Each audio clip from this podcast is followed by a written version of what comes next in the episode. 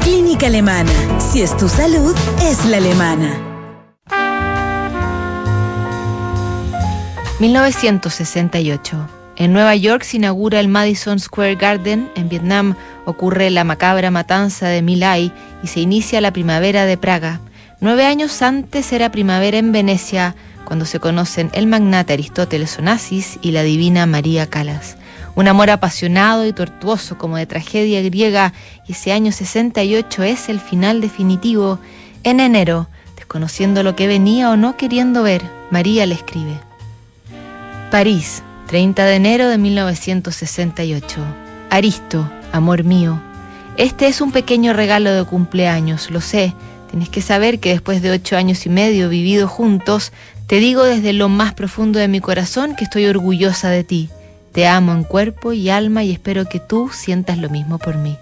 Tengo el privilegio de haber llegado a la cumbre de una dura carrera, de haber recibido de Dios la gracia de encontrarme contigo como yo, tú también has pasado del infierno a la cumbre. Espero que estemos unidos como lo estamos ahora.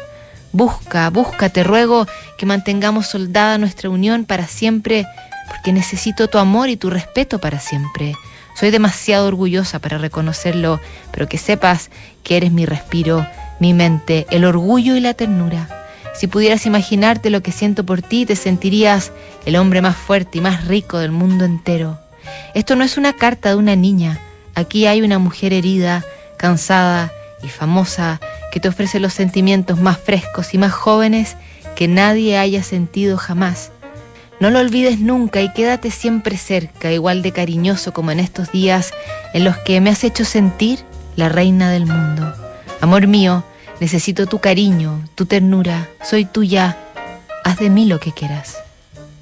A la cantante formidable que dejó los escenarios para dedicarle su vida, atenderlo y mimarlo cada día y noche, las promesas de amor eterno le bastaban, pero Ari mentía sin razón aparente comenzó a tratar a la diva como una más de sus propiedades y la mujer, convertida en cosa, tomaba barbitúricos para seguir negando lo innegable. La humillante escalada terminó cuando le dijo que debía abandonar el yate. Estaba en camino su nueva adquisición, Jacqueline Kennedy. En octubre, dos días antes de casarse con la ex primera dama, Onassis llamó a María pidiéndole que lo fuera a buscar, que Jackie no soportaría un escándalo y cancelaría la boda pero la Calas, por una vez orgullosa, no fue. Mañana revisamos la última carta de esta semana aquí en Notable.